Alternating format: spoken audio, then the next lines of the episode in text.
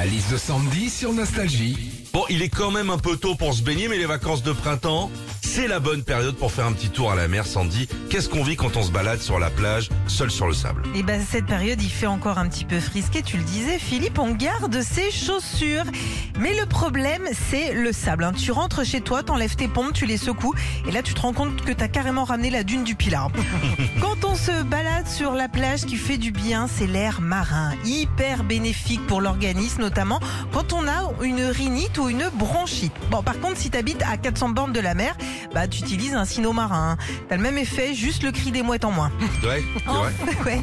Enfin, quand on se balade sur la plage avec des enfants, le truc sympa à faire toujours avec eux, forcément, c'est de ramasser des coquillages. Alors, tu leur donnes un seau et toute l'après-midi, bah, ils le remplissent.